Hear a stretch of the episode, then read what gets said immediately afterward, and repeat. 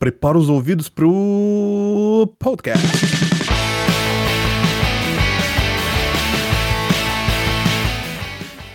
Igor, despencamos aqui no Sem Gravidade por mais uma semana, mais um episódio, mais um tema novo, inédito e que ninguém tratou ainda nesse mundo, olha só. Será que isso é verdade? Estamos inventando a roda aqui, brincadeira. é, brincadeiras à parte, mas é, pelo menos o nosso take é único, né? Ninguém nunca fala do jeito que a gente fala. Seja ah, isso, isso bom ou ruim, total... sei lá. isso eu tenho total certeza, somos únicos nisso. É. Agora, olha só, uh, antes da gente começar o programa, eu tenho mais uma daquelas. Você sabe o que, que é, né? né? Vai lá, manda. Aquela pergunta para você, cara, e eu te pergunto, bicho, qual foi o lugar mais esquisito que você já visitou? Cara, você fala de viagem ou. Nossa, aí é. Eu falo de evento, cara. Alguma, alguma coisa esquisita que você foi e depois se arrependeu? Ah, Renato Russo sabe definir muito bem alguns lugares que eu passei, né? Festa estranha com gente esquisita. Ixi. Boa. Cara, eu não vou lembrar uma agora. Manda uma você, aí até lá eu já, já lembro aqui. Uma parada mais esquisita que eu já, já presenciei foi quando me chamaram pra um evento de dança, que eu levei minha mulher, sacou? E quando eu cheguei no lugar, velho, era tipo uma roda de dança cigana, velho.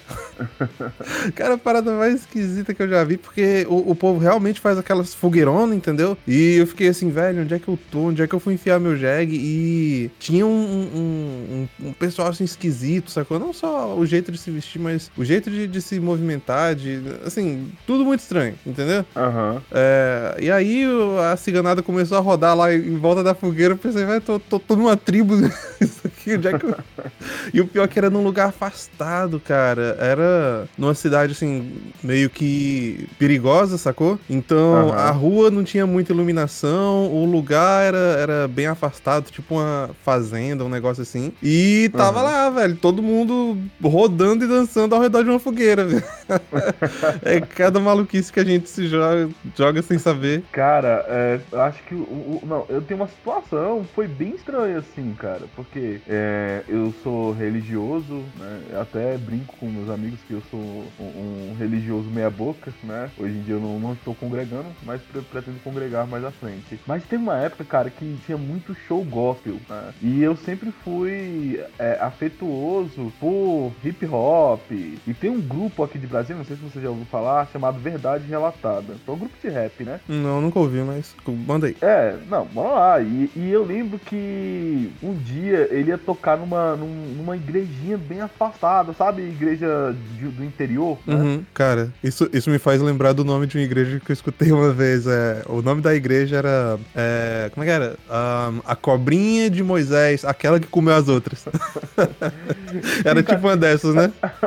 Mas assim, aí eu lembro, cara, que era, era, sabe, um lugar muito diferente, porque assim, era aquelas igrejas do interior, com um grupo de rap cantando dentro da igreja e um bocado de cara b-boy dançando, porque, verdade relatada, ele fazia sucesso não só no meio é, é, cristão, evangélico, mas para além disso, porque era um grupo de rap muito bom, entendeu? Então uhum. perceba a ideia. Então vamos lá dançando, um pessoal é, é, é girando no chão e tal. E a, quando acabou, aí acabou ali o show, né? E todo mundo mundo. Aí imagina, uma igreja do interior, com um bocado de caraba, com boné reta, sabe? Calça uhum. da ciclone.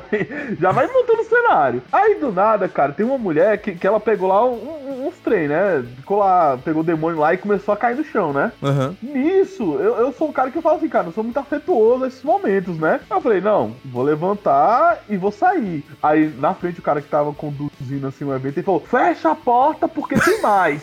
e ninguém sai. Cara,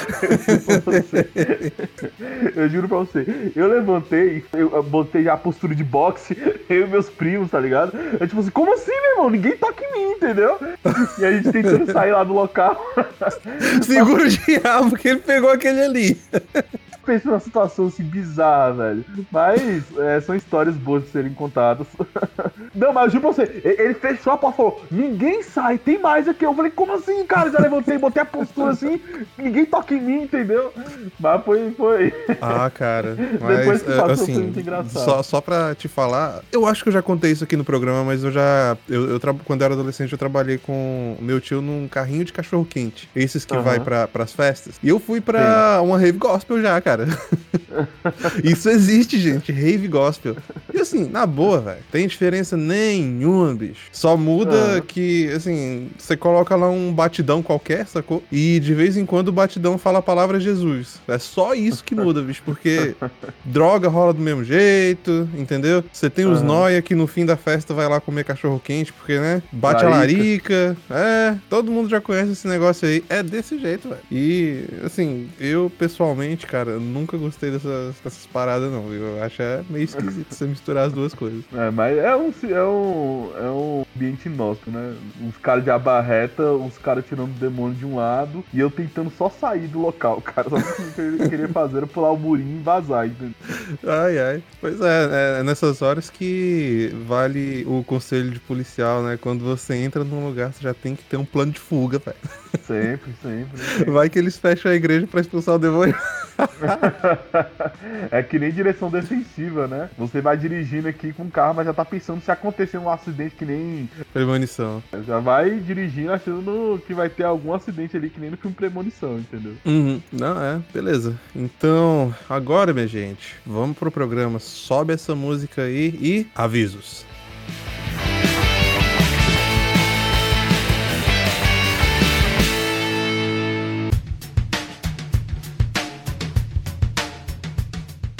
Fala brasileirada! Aqui é o Léo Canário, seu apresentador com avatar de leão aquarelado favorito, falando diretamente da terra dos bravos e livres. Olá, aqui sou eu, o professor Igor, desbravador da filosofia do cotidiano, ou seu filósofo de botequim, falando diretamente da ilha de Vera Cruz. E este é o Sem Gravidade, o melhor podcast que você vai encontrar, pesado nas ideias e leve nas palavras. Hoje falaremos sobre o Senhor das Moscas. Vem com a gente que o papo tá antropológico e socialmente analítico.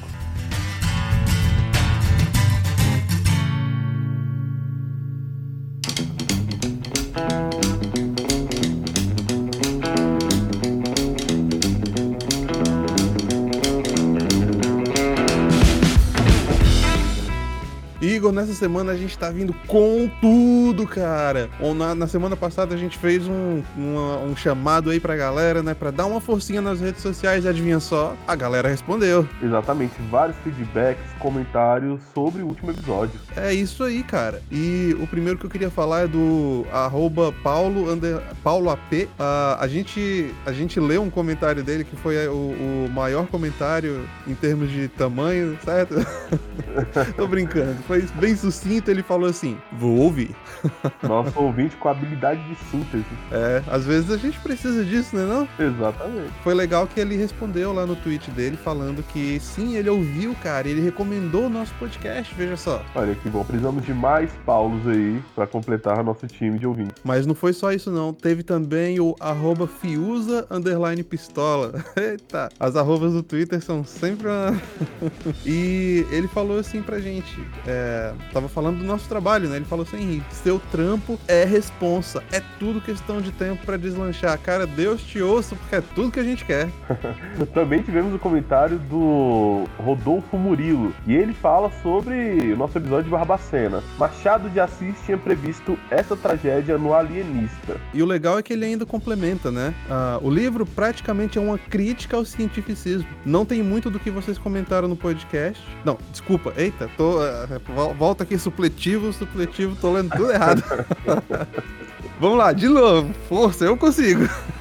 Olha lá. O livro é praticamente uma crítica ao cientificismo, mas tem muito do que vocês comentaram no podcast e faz paralelo enorme com o que está acontecendo agora com a crise do corona. Machado era um gênio, olha aí, cara. Sim, Machado de Assis é nosso Shakespeare do Piniquim. Ah, olha aí. É, eu tenho que confessar que nunca li nada do Machado. É, honestamente, eu acabei de ler Graciliano Ramos, né? E talvez eu deveria ter ido pra Machado, cara, porque, Deus do céu, como tô decepcionado. Por quê, cara? Nossos clássicos ah, sempre tem alguma coisinha a nos mostrar. É, o negócio é que depois de ler aquilo ali, eu não sei se aquilo é clássico, não. Tô meio na dúvida. Eu posso estar completamente errado, entendeu? A burrice bateu aqui. Não entendi nada do que o cara falou, mas a verdade é que eu achei fraco.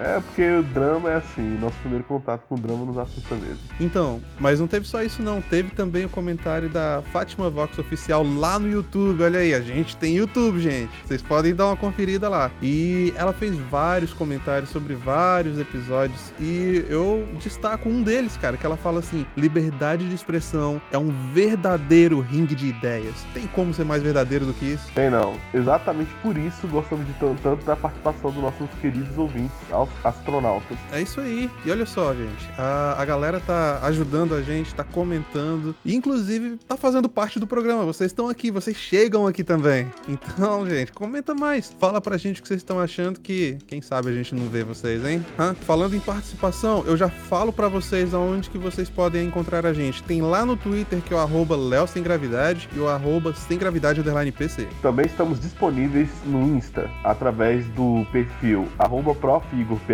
e arroba Léo Sem Gravidade. Lá interagimos, fazemos perguntas e colocamos as melhores partes de cada podcast. E a gente tá também no Facebook, que é no facebook.com barra Sem Gravidade Podcast. Também estamos disponíveis no YouTube, youtube.com barra Sem Gravidade Podcast, tudo junto. Sim, e olha só, é muito importante que você nos avalie no iTunes, no Spotify, ou onde quer que você nos ouça. Umas 5 estrelas vai longe pra gente. Dá uma força lá. E qualquer contato comercial, interação, sugestão e crítica, pode entrar em, contato, em contato através do e-mail semgravidadepodcast.gmail.com E não é só isso não, a gente tem também a nossa caneca exclusiva lá na loja Estampei, que é estampei.com.br barra sem gravidade. E também estamos disponíveis através dos nossos outros projetos, que incluem o Sem Gravidade, através da Atroz FM. E agora estamos chegando também, Igor, lá na Shockwave Radio! Exatamente, o Sem Gravidade ocupando espaço e dominando o mundo. É isso aí. E olha só, se você tá escutando isso daqui na sexta, no dia que esse episódio foi lançado, então você já tá atrasado. a nossa estreia na Shockwave Radio foi ontem, gente. Corre lá que agora é toda quinta às 16 horas. E na Atroz estamos disponíveis toda quarta-feira às 20 horas. É isso aí. E agora, agora, sobe a música e parte pro episódio.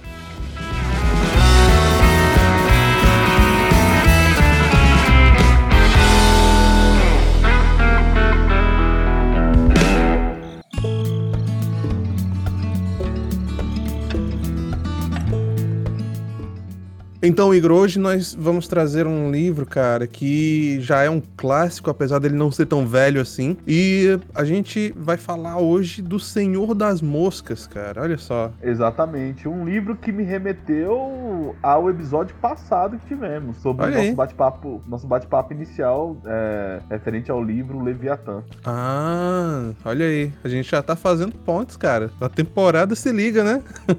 Um Exatamente. episódio, um episódio cola no outro, mas olha só, é, esse livro, ele. Bom, tem, tem muitas coisas interessantes sobre ele, a gente vai falar sobre todos os detalhes no episódio, né? Mas eu queria começar falando sobre o autor, cara, William Golding. Ah, primeiro, você sabia, Igor? E eu vou colocar você aqui no papel de espectador.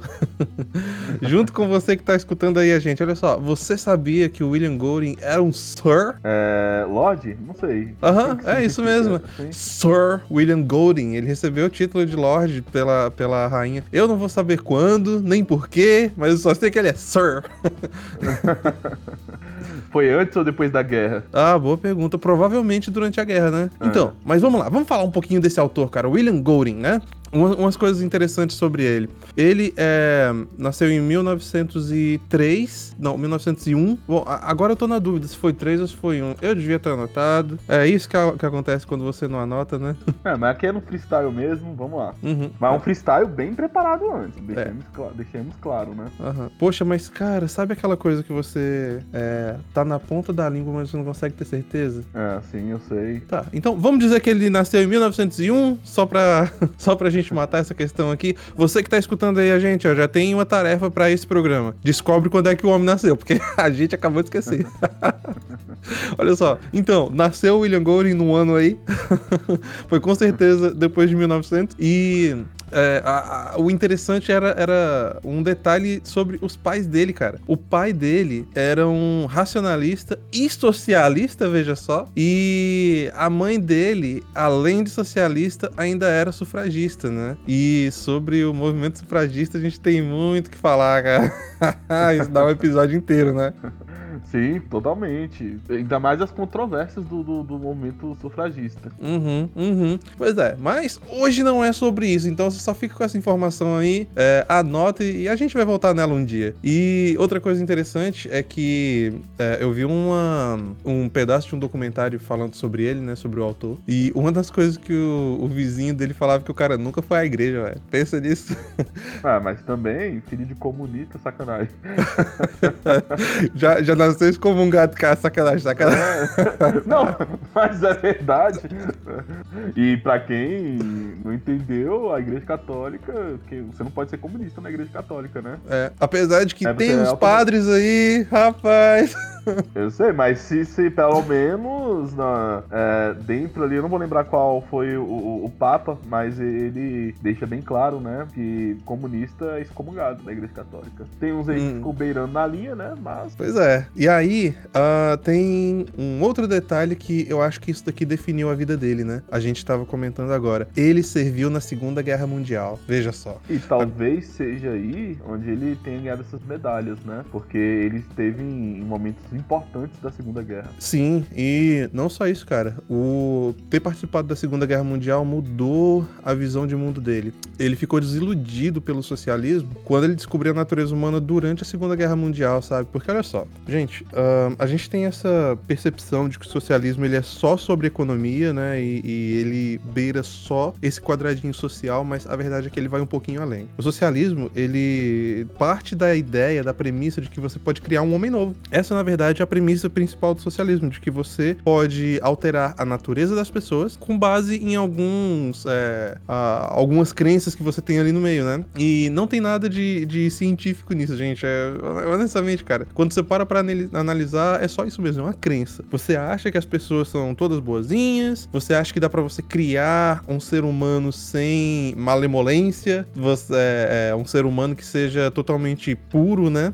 E que tudo é resultado do, do da, da convivência, da sociedade, do que aquela pessoa viveu, né? E que a história pode ser totalmente ignorada, pode ser limada a partir de um certo ponto, e que você pode criar uma história nova, um ser humano novo, sem ganância, sem nenhuma das falhas morais que a gente tem, simplesmente porque sim, né?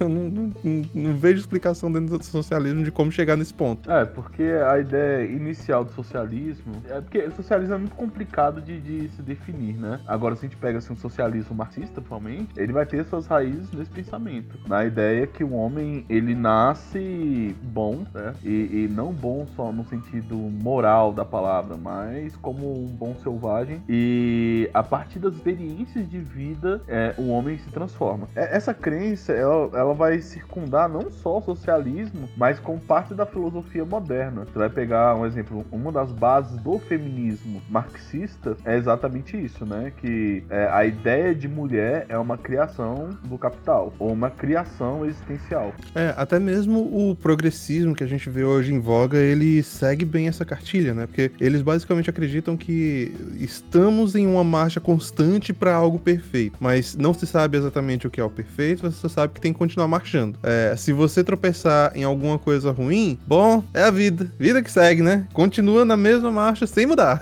Exatamente, e... em busca do Eldorado. É, e, mas veja só, o livro do William Golding, O Senhor das Moscas, ele foi adaptado em várias outras mídias, né, cara? Uh, eu destaco aqui em especial os dois filmes que nós tivemos é, sobre o livro, pelo menos os dois que eu conheço, que foi o filme de 1963, O Senhor das Moscas, e o filme de 1989 ou 1990, eu não sei exatamente, porque eu achei na internet informação dizendo que foi lançado em 89, informação dizendo que foi lançado em 90. Data. Provavelmente foi no dia 31 de dezembro.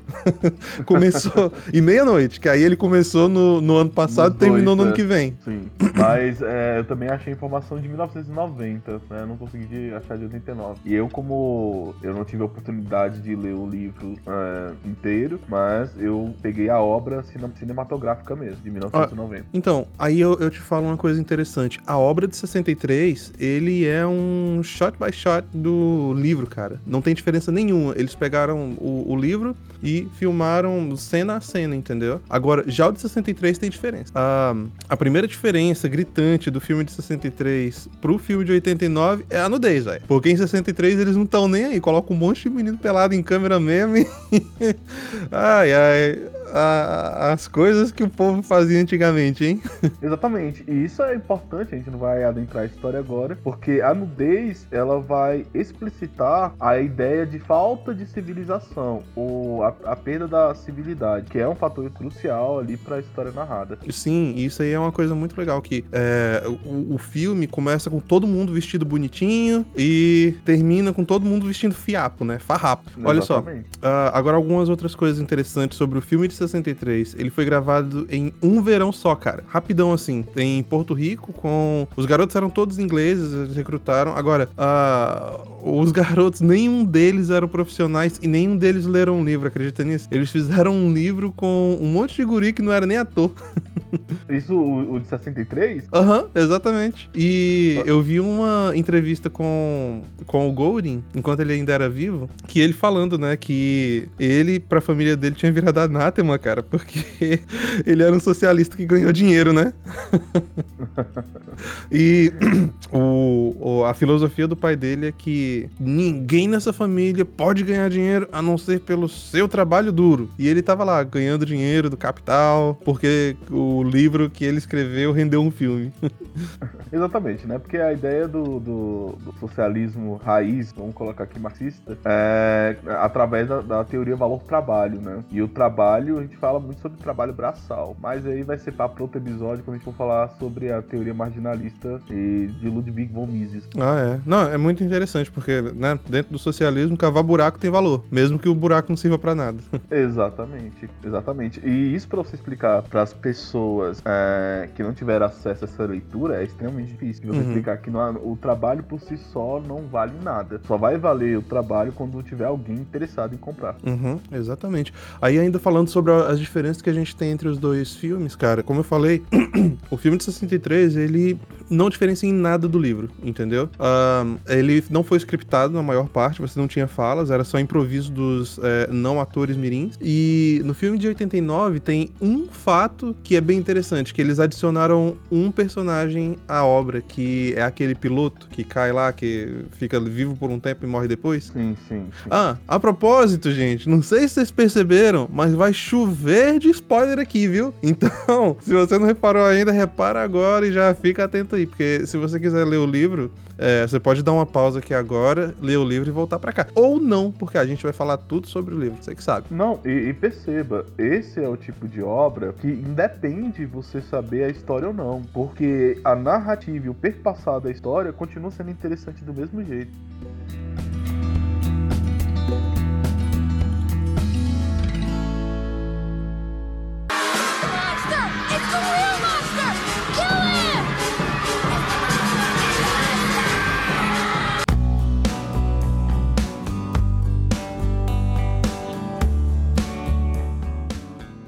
Eu, tive, na- fazendo as minhas pesquisas, eu vi alguns reviews e vi uma análise crítica, um trabalho de uma tradutora. E ela fala que o Golding, ele escreve de maneira muito poética e que no inglês fica até mais bonito do que a tradução no português. E é sempre uma narrativa no livro como se fosse um experimento social. Então quando você tá, é, vai ler o livro, você não lê só a- uma história sendo contada, né? Mas também como se tivesse alguém do lado de fora, o escritor, fazendo um experimento social ali naquela ilha. E o legal é que ele fala, cara, nesse mini documentário que eu vi, é, como que surgiu a ideia pra escrever o livro. Ele falou que tava colocando os filhos pra dormir, e aí ele foi conversar com a mulher dele o quanto é difícil botar menino pra dormir, né?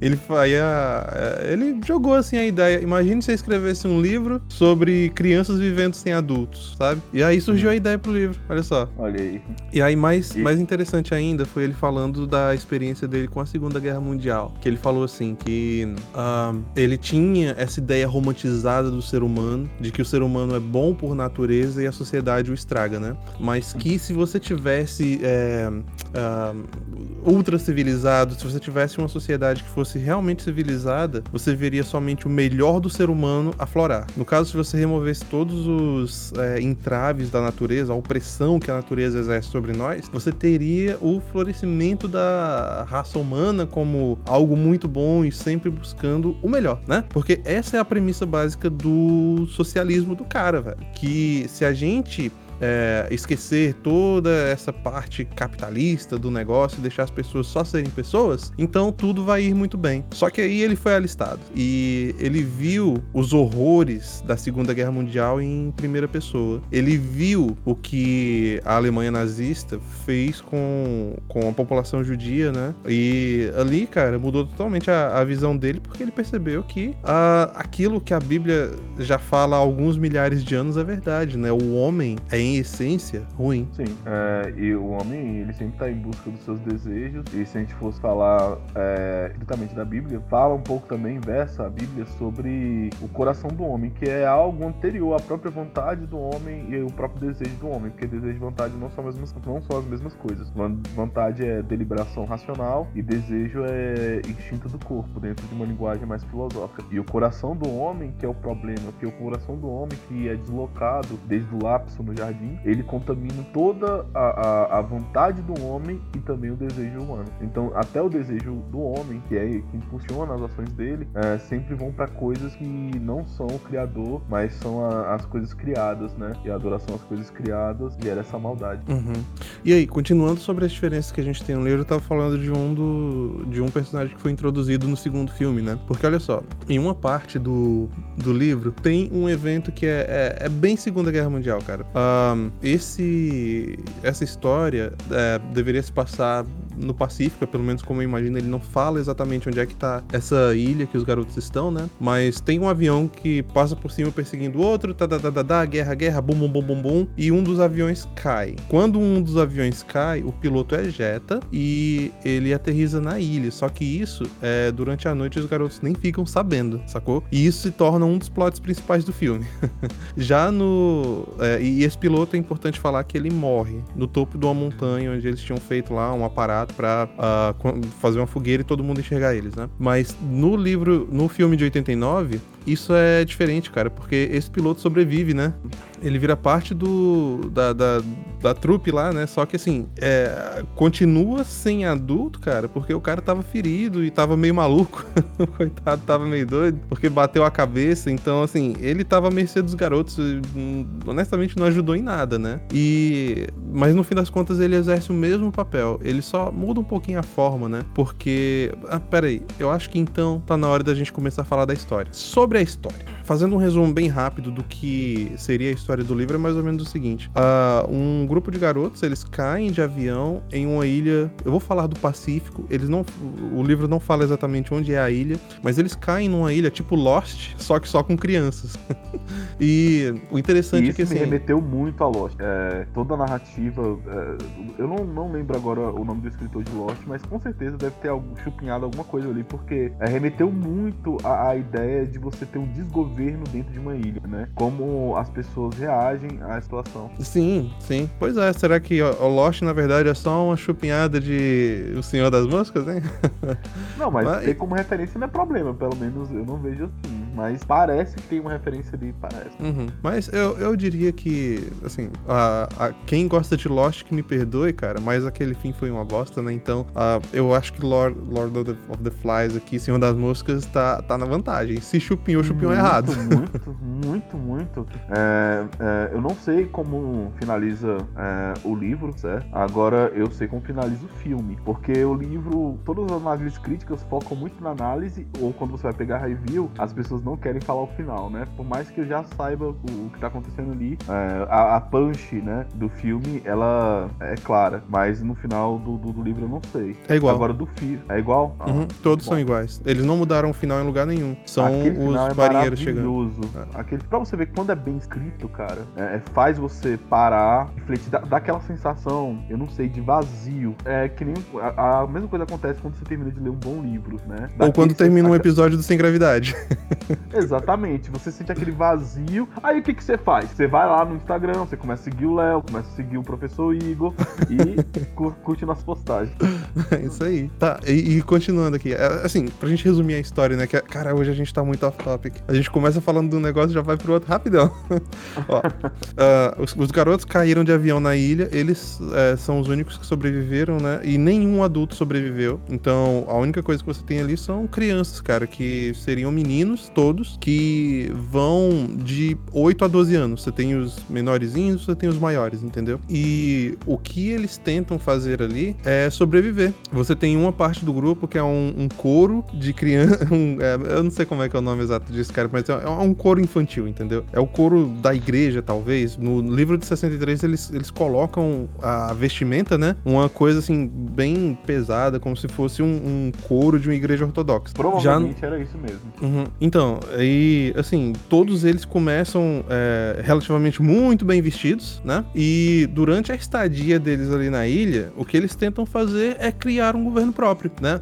E o governo próprio eles criam para suprir as próprias necessidades, né? Quais são as necessidades básicas essenciais? Abrigo, comida, é isso. Sim. Só que assim, nem isso eles conseguem fazer, né? Exatamente. É, com o passar da história, eles vão percebendo que não é tão fácil caçar, que não é tão fácil aquecer, não é tão fácil criar o fogo, né? E então as os cabelos vão crescendo, as unhas e as roupas vão encolhendo e toda a noção de civilidade, de civilidade e a conexão com a sociedade se perde. E Agora- o, presen- o presentismo na mente de alguns vai se tornando cada vez maior. Presentismo no sentido de viver a vida que tá ali. E muitos deles Uhum. começam a pensar que a vida vai ser aquela e começa uma disputa de poder. É uma coisa bem estoica, né? Quem liga pro futuro? Exatamente.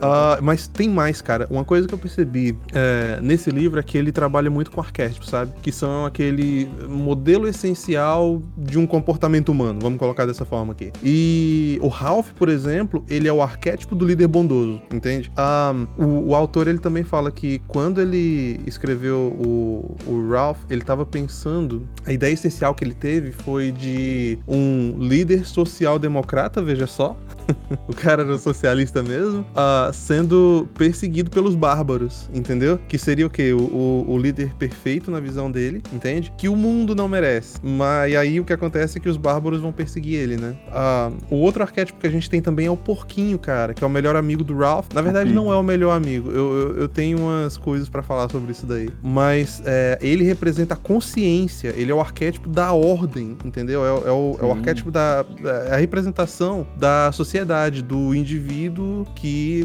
né, é ordeiro. É o chato. É, e, e a sociedade precisa dos chatos, né? É o cara que fica falando todo tempo, gente, vamos nos organizar, não precisa ser assim.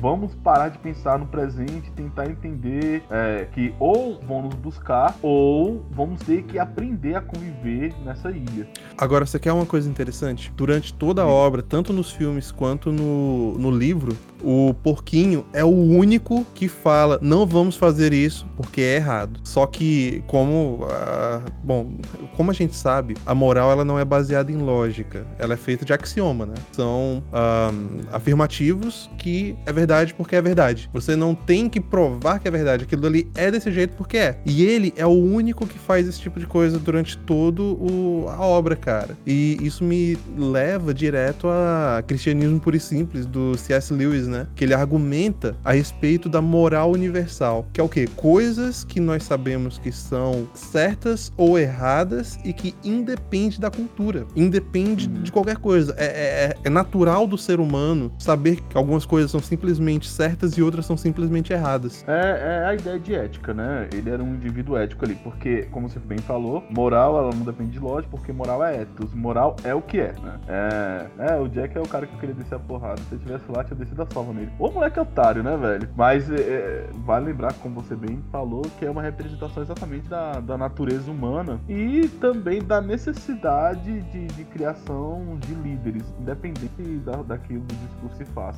Pois é, mas isso daí me, me fez pensar muito, sabe? De que lado eu ficaria. E honestamente eu não sei não, cara. Numa situação daquelas, é óbvio que assim, a gente, quando tá no conforto do nosso lar, sentado no sofá, lendo um livro, a gente sempre pensa, não, gente, claro, eu vou ficar do lado do Ralph, né? Eu vou ser do lado do, do cara bonzinho e tal, mas, cara, cara, pra você que tá Ah, ouvindo é. a gente aí, ah, ah, não é sempre assim que, que se faz, não, viu? É sempre mais interessante você manter essa atitude mais cética quanto a si mesmo, porque nunca duvide que você vai cruzar uma, uma linha, velho. Você vai, entendeu? É, Só- eu, também- eu penso assim, mas assim, naquela situação eu tenho nem dúvidas, eu ficaria do lado do Ralph. Só que eu não é, seria tão passional quanto ele é. Que eu acho que, que em alguns momentos da vida você tem que combater violência com violência, entendeu? Porque é, você achar que você vai conseguir re- resolver tudo no discurso, é, a vida não é assim, a história da humanidade não foi escrita assim. né? Mas naquela situação eu acho que eu ficaria assim do lado dele, só que aquele negócio de pura retórica não é comigo, entendeu? É, mas aí tem uma outra coisa interessante também, que, cara, é fácil você esquecer ah, enquanto você tá lendo ou você tá vendo os filmes. São meninos de 12 anos.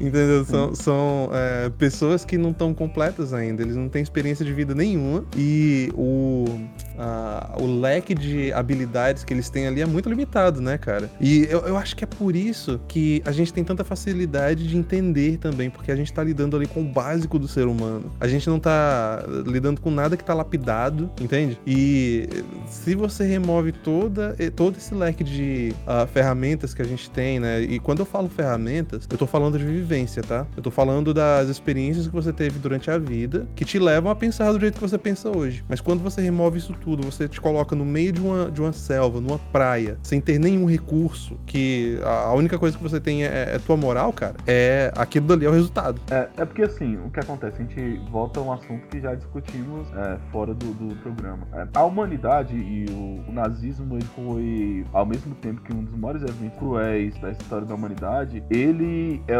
ótimo para análise da natureza humana, certo? E a maioria dos indivíduos, eu falo socialmente, são sempre ligados a uma ideia de heteronomia. O que é o indivíduo que segue a heteronomia? É o cara que sempre vai pela regra dos outros. A ideia de, de- do iluminismo, é, é, que todo, nós estamos entrando numa geração iluminada, que todo mundo vai ter o pensamento crítico, é, é piada. Isso não acontece, né? Tanto não acontece que a gente teve que rever toda a, a- a nossa a história do mundo depois da, da Segunda Guerra Mundial. Agora, a maioria das pessoas, elas sempre vão tentar seguir a regra dos outros. Por isso que, se não existe um líder, as pessoas criam um líder, que é o caso do Jack, entendeu? e- Porque e- você precisa de alguém pra seguir. Poucas pessoas, e isso você tem em toda a história da humanidade, elas conseguem contrariar a maioria, que são os indivíduos autônomos. Que Kant, mesmo com algumas críticas a essa afirmação dele, é que ele chama de pessoas com maioridade, né? É, minoridade, as pessoas que seguem a regra dos outros, e maioridade, as pessoas que seguem as próprias regras. Sim, e isso daí exemplifica o quão difícil é ser livre, né? Porque a liberdade também pressupõe que você vai ter que tomar Coragem. suas próprias decisões e é, você vai ter que ser corajoso e, e, além disso, cara, é pior ainda, porque além da coragem, você também vai ter que ser safo o suficiente pra tomar a decisão correta e a gente já sabe que em qualquer para qualquer problema que você tenha, você vai ter um milhão de soluções erradas e uma mão cheia de soluções corretas, né? Então é, é complicado, cara. E, e ser líder durante toda a história foi perigoso e continua sendo perigoso. É muito mais perigoso você ser um líder do que você simplesmente aceitar as ordens e continuar vivendo. E talvez esse, esse seja o, o drive essencial é, que determina que nós temos tão poucos líderes e tantos seguidores, né?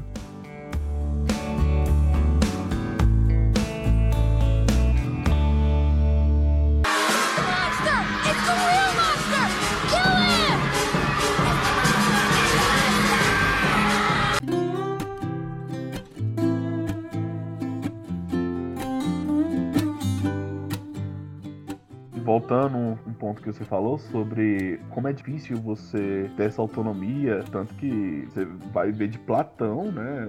A gente tá falando aqui sobre o mito da caverna, que é tão famoso que todo mundo lê e às vezes não interpreta muito bem, que o mito da, caverna, da caverna é um ato de coragem. É você, você sair da escuridão para ir pra luz, e obviamente falamos não no sentido, não é que você vai descobrir a verdade do universo, não, mas as pequenas cavernas que temos na vida, para você sair e depois você conversar com pessoas que ainda estão aprisionadas ali, é, é, é, ato de coragem, porque o indivíduo, quando ele se acostuma com alguma coisa, o indivíduo, quando ele segue a regra do outro, ele se sente confortável. É muito confortável você permanecer onde você está. Você sair do seu lugar, você tentar expandir a sua forma de pensar, você tentar ir contra algumas regras sociais que você acha injustas, isso sim é um ato de coragem, né? E demanda esforço, demanda energia e muitas vezes sofrimento. Aham. Uhum. E olha só, o Jack, ele representa também o aventuresco, né, cara? E talvez seja isso que atrai a parte dos garotos, né? Uma, uma é, não, mais da metade até do, dos garotos pro lado dele, porque é, ele é o cara que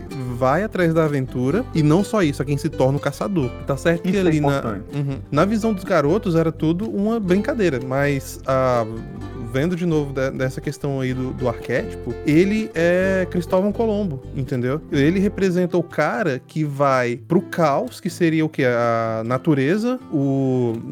Que assim, colocando aqui em outros termos, o caos é o potencial. É o não realizado, mas que pode é, ser alguma coisa. E ele é quem organiza os garotos do couro para ir para dentro da mata para caçar. E veja só, você tem, você já consegue preencher aí na tua imaginação é, tudo que isso significa, sabe? Para os garotos ele se torna um líder porque ele é o provedor e ele é o que se aventurou, enquanto o Ralph e o Porquinho eles ficaram na praia tentando organizar as coisas. Mas assim, qual a excitação que existe em, em organizar as coisas contra você ir pro desconhecido para enfrentar um porco e matar ele e trazer de volta, cara?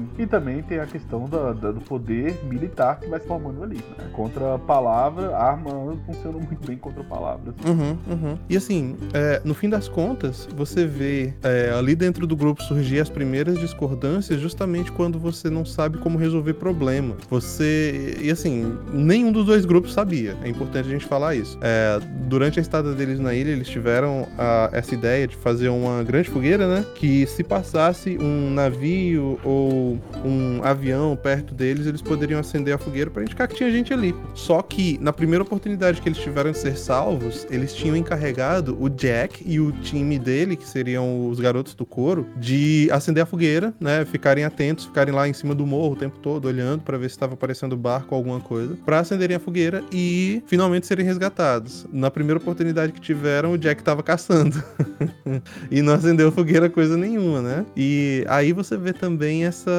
dicotomia que existia lá dentro da ilha, que seria o quê? A recompensa do agora versus a recompensa no futuro, cara. Pra gente, Exatamente. pra gente, uh, quando a gente tá vivendo só o agora, a gente descarta a recompensa no futuro. Só que, se você se afastar um pouquinho do problema e tentar enxergar aquilo dali com, com os olhos, né, nem que seja só um pouquinho pro futuro, você percebe que adiar a tua recompensa é mais vantajoso para você e pro grupo do que pegar a recompensa agora. Do, porque, do que eu tô falando aqui? Se eles tivessem se mantido no, no posto da fogueira, ao invés de ter ido caçar, eles teriam sido resgatados e não teriam que caçar coisa nenhuma. Mas ao invés disso, o grupo preferiu ir caçar, né? Exatamente. E essa questão aí que você fala sobre o presentismo no futuro é uma das grandes questões da, da, da humanidade e da vida. Por quê? Porque é, se você foca muito no futuro, você tem um problema que você não produz no presente. Mas se você simplesmente ficar fixo no presente e não projetar para o futuro, né, você deixa as coisas desgringoladas, como foi o caso ali do Jack e nosso da fogueira. É, e no fim das contas você não sai do lugar, né? É, a, a, gente vê isso muito na nossa sociedade. E, cara, eu acho que um dos locais, digamos assim, que você consegue ver é, de forma mais clara é quando a gente pensa, por exemplo, no, na economia, né? Um, o que, que é, por exemplo, você comprar uma ação na bolsa? Quando você compra uma ação na bolsa, você está abrindo mão de um recurso que você tem agora no futuro em troca de de um prêmio mais. Desculpa, você abre mão de um recurso que você tem agora no presente em troca de um prêmio maior que você terá no futuro. Então, no caso, se eu colocar é, 10 dinheiros agora numa ação, a, a previsão que eu tenho é que no futuro eu vou ter 15 dinheiros, entende? Então a, a, a troca é essa. E a grande matemática que a gente tem que fazer sempre é quanto que a gente pode investir do nosso presente pro futuro, né? Porque é do jeito que você falou aí, cara. Pensa só, se você tá investindo na bolsa e você compra demais, você fica sem dinheiro para comer, né? Exatamente. É Só sempre um sistema de balanços, né? É, mas assim, é importante a gente falar aqui, cara, que se você não investe pro futuro também, você não se move, você não sai do lugar. Você vai continuar naquilo que você tá ali para sempre. E eu faço até um paralelo de um livro que eu tô terminando de ler agora, que é o Vidas Secas do Graciliano Ramos, que ilustra bem essa situação, né? Porque o, o Cabra, o. Como é que é o nome? Ah, Fabiano é o nome do personagem lá. Ele é justamente assim, ele está sempre no presente. Ele tem ambição de futuro, cara, mas ele não se mexe para andar, não se mexe para andar no futuro, né? Ele tá sempre ali vivendo no presente. O que ele tem é o quê? São as ah, posses entre aspas ah, que o dono da fazenda dá para ele, mas ele sabe que no momento que ele for demitido, ele perde tudo aquilo dali. E assim, ele não se interessa nem em comprar uma cama mulher, uma cama melhor para a esposa dele, porque ele tem medo de que quando ele for demitido ele vai perder tudo e não vai conseguir carregar a cama, entende? Esse é o exemplo perfeito do, do, do cara que vive somente no presente, cara, e não tá de olho no futuro nem um pouquinho, entende? E aí eu, eu vai, pode falar. Eu até deixo aqui a dica para quem tá nos escutando, né? Pensem no futuro, gente. É, tenta colocar pelo menos um pezinho e tenta. A dica que eu dou vai mais ou menos nesse sentido aqui. É, o que você pode fazer hoje para você ser uma pessoa melhor amanhã? Isso é investir no futuro. Às vezes você perde tempo fazendo uma coisa que não necessariamente vai te dar um retorno agora, entende? Ler livro é uma coisa que não te dá retorno agora. E mas existem outras coisas também. Às vezes você adquire uma habilidade que ela não necessariamente vai ser útil para você agora, mas vai ser útil no futuro. Isso também é investir, entende? Então é esse tipo de coisa que você tem que pensar. O que eu poderia fazer hoje para que eu seja uma pessoa melhor amanhã? E também, cara, algo que me impressionou bastante no filme é que nisso eles foram muito bons, assim, é, sobre os atos de maldade, de maldade do Jack. Que é, quando a pessoa tá rompendo a linha, dá pra ver na face da pessoa que ela ainda tá insegura quanto a esse próprio rompimento. Quando eles matam é, o, o Simon, né? Eles matam ele ali, eles percebem a, a, a merda que eles tinham feito. Aí ele olha um pro outro, fica meio assim, sabe? É, a, é, a interpretação, sabe? Aquele silêncio constrangedor. Quando eles matam o Pig, eu tô falando propriamente do filme de, de 90, tá? Quando eles matam o Pig, que é aquela cena ali, eu me reconheci no Pig total, cara. Eu falando e alguém vai tá com uma pedra na minha cabeça, entendeu? O cara tentando resolver parada. E, e por isso que, já falamos sobre isso, acho que no, no primeiro ou segundo episódio da primeira temporada do Sem Gravidade, falamos um pouco sobre essa questão da necessidade da violência, às vezes. E perceba que a gente falou sobre isso não no sentido de um homem violento, mas tem alguns momentos que o, que o homem e mulher também tem que ter demonstração de força. E naquele momento ali, o Pig não teve nenhuma, porque ele tava falando, crente que eles estavam ouvindo, mas ninguém tava ouvindo nada. Os caras vão lá, tacam a pedra e matam ele. Naquele momento, o Jack ainda fica um pouco perturbado, só que depois daquele momento rompeu a linha e já era, colega, né? E depois daquele momento, eles já queriam sangue mesmo, começaram a correr atrás do até você chegar ao final, e na minha compreensão ali foi maravilhoso, maravilhoso. Eu fiquei Sim, muito e- feliz de, de ter assistido esse filme. É, não, o engraçado é que você consegue ver alguns é, traços humanos que dentro da civilização a gente não enxerga, né? Ou a gente não pensa sobre. É, por exemplo, você tem ali tribalismo, né? É, você degringola de uma sociedade, sociedade ordeira no início pra um monte de menino gritando ao redor de uma fogueira, cara. E ali você substitui o pensamento pela emoção, porque as crianças quando matam o pig, cara, eles não estão pensando, eles estão só indo ali no pensamento de massa, entende? Que é gritar, uh, uh, uh, uh, e ficar feliz com o terrível, né? Porque eh, o, racional já deixou eles. Inclusive, ah, é bem emblemático isso, porque já que o porquinho é o arquétipo da consciência, eles mataram a própria consciência, né? Exatamente, exatamente. E aquele final, pra mim, foi maravilhoso. Que eles estão ali perseguindo o Ralph. E, e ali foi o rompimento total com a ideia de civilização. E vale lembrar que quando a gente fala de civilização, estamos falando de tradição, né? Porque senão fica uma palavra solta. Não. Quando você fala civilização, né? Na ideia de, de, de civilizado, porque ele toma café numa xícara e bebe água num copo e não com as mãos como um selvagem. Não é isso. A ideia de civilização é a ideia de uma construção histórica, uma sociedade dos mortos, ou seja, de pessoas que já passaram por aqui e deixaram alguma coisa que hoje em dia preenche a sua vida. Naquele momento que eles estão correndo atrás do Ralph, foi o momento que eles tiveram total a quebra com a civilização.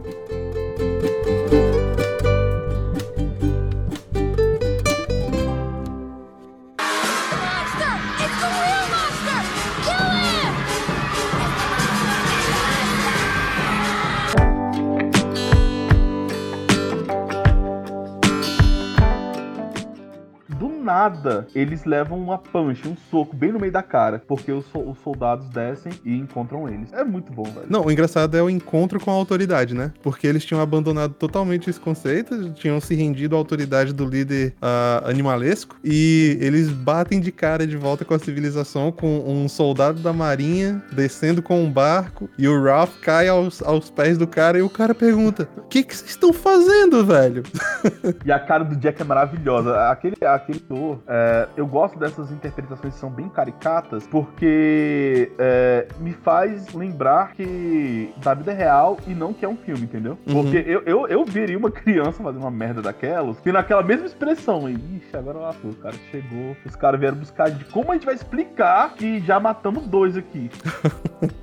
Inclusive, o segundo foi de morte matada, foi porque quis, né? Exatamente. E o primeiro também, né? Mas o primeiro eles, eles confundiram. Eles estavam na frenesi, né? Ali na, na fogueira. O Simon, ele viu que o Beelzebub é, não era realmente uma entidade espiritual, mas era o paraquedista, salvo engano. Se estiver errado, você pode corrigir aí, Léo. Uhum. É, porque eu assisti um pouco de som.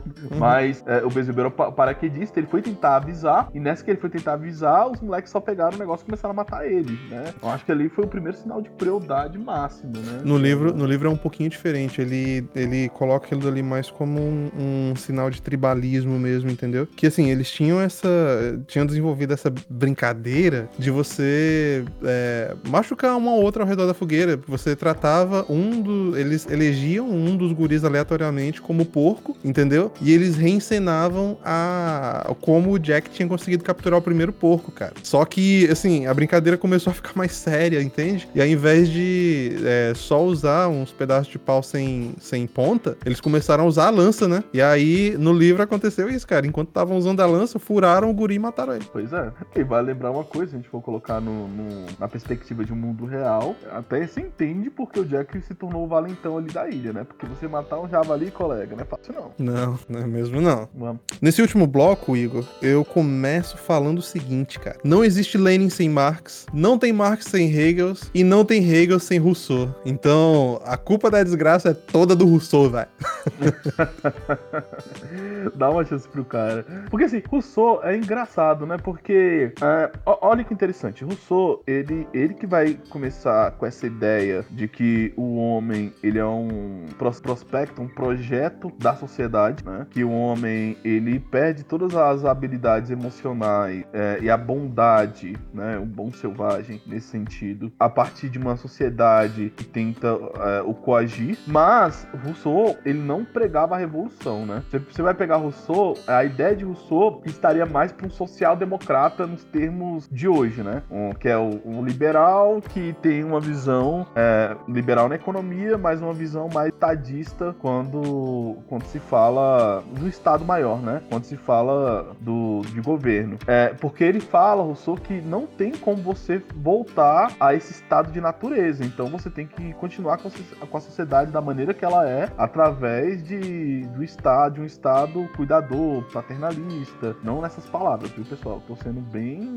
É, Esticando um pouquinho o Tacanho. pensamento, né? é, não, tacando as ideias, porque se a gente for aprofundar mesmo, né? É um programa de uma hora. Uhum. Agora, quem vai ter essa ideia de voltar pro estado de natureza, né? É Marx. Marx que fala assim: não, temos que acabar com a, com a sociedade. Rousseau, por incrível que pareça, ele é mais um reformista. É, Por mais que as ideias de Marx vão lá buscar, ele- Marx vai buscar em Rousseau, mas Rousseau ele não falava de você revolucionar a sociedade. Uhum. Agora, já Karl Marx, ele olha pra teoria de Rousseau e fala assim: não, a gente tem que reformar mesmo e vai essa bagaça. Pois é, e só pra é, fazer o link definitivo aqui com o programa, se você a- ainda não pegou, cara, o problema é o seguinte: ahn, a premissa de Rousseau era essa premissa do bom selvagem, né? Que o homem é uma carta em branco e você escreve ah, o, o comportamento do homem dentro da sociedade. E aí você teve o Golding, que é o, que é o autor desse livro, ah, tendo esse choque de realidade quando ele foi pra Segunda Guerra Mundial, percebendo que isso não é verdade. Porque se fosse verdade, então na melhor das civilizações, no ápice da civilização, você teria somente a bondade humana, você não teria a parte ruim, né? Você poderia eliminar ela da sociedade. Então, se o homem é um retrato da sociedade, se a sociedade é boa, então o homem também é bom. E não tem como degringo- degringolar pra algo ruim.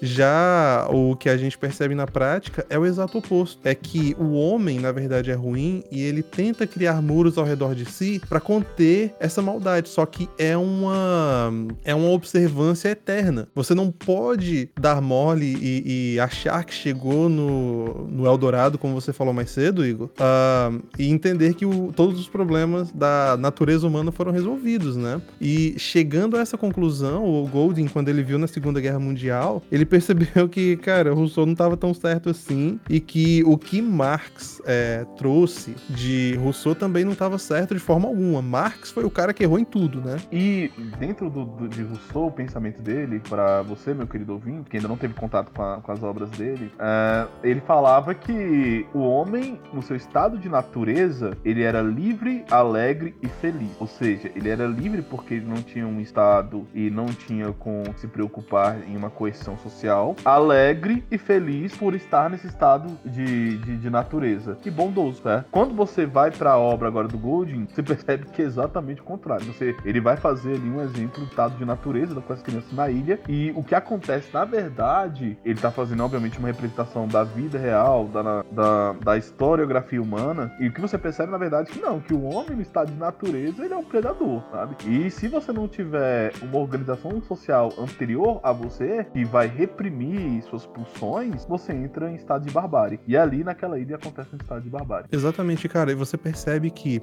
o que mais faltou ali pra eles foi o quê? Estrutura. Por exemplo, quando o, o- eles chegaram lá na ilha, o, Ralph, ele foi eleito líder só porque ele tinha uma concha. Não tinha nenhum motivo, né? As crianças ficaram impressionadas porque ele fazia um barulho com a concha e era isso. E a concha era bonita e brilhante, entende? Ah, mas, assim, a, a primeira coisa que ele tentou fazer foi o quê? Vamos fazer casas, vamos fazer um time pra pegar comida, né? Só essas duas coisas. Só que depois de alguns dias, os garotos simplesmente perderam o interesse de fazer as casas, porque, de novo, casa é uma coisa que você pensa pro futuro e ele não conseguiu manter a moral do grupo, entende? Chegou um ponto que tava só ele mais um ou dois fazendo as casas enquanto o restante ficava vagando pela ilha. Por quê? Porque você tinha comida fácil, que eram frutas, apesar de não ter muita substância, mas assim, era o suficiente pra você sobreviver. E sem aquela estrutura de autoridade que você tem dentro da sociedade, tudo ruim, né? Você não consegue nem manter a motivação dos seus soldados, cara. E é, essa a, a- talvez essa seja a, a lição máxima que a gente tira desse livro, né? Que você precisa da estrutura da sociedade pra manter a sociedade manter a vida civilizada. Exatamente. É, se formos pegar agora é, os autores que vão trabalhar sobre a natureza humana, é, nós temos ali. Não, obviamente que a gente vai pegar quase toda a história da filosofia, né? Mas não é isso que eu quero. Falar sobre política mesmo. É, Hobbes, Rousseau e Locke, né? São os, os três contratualistas. E por mais que eu estou mais achegado a Locke quando se fala de política, eu acredito que quem acertou na, na, no diagnóstico da natureza humana foi Hobbes, né? E a gente falou sobre isso no, no último episódio também. Porque essa ideia do, do, do homem predador e que a sociedade ela se forma, que não existe o Eldorado da natureza, do bom selvagem, esse mito do, do bom selvagem, achar que toda sociedade, é, que uma sociedade sociedade é boa e a outra sociedade é má, porque uma, as sociedades mais desenvolvidas são cruéis e a sociedade menos desenvolvida são pessoas boas. Isso aí é puro é, é, é, mitologia do bom selvagem aplicado na, na política. Na verdade, é, você tem lastros de crueldade em todas as civilizações humanas. E eu acredito, pelo menos piamente, que nos unimos em sociedade não porque somos vocacionados, como diria Aristóteles, né, pelos com, não porque em algum momento é da minha natureza fazer o acordo, mas eu acho que realmente a sociedade ela se inicia pelo medo da barbárie, entendendo que se continuarmos a viver sem regras de convivência, algum momento não ia sobrar ninguém e o estado de guerra seria eterno.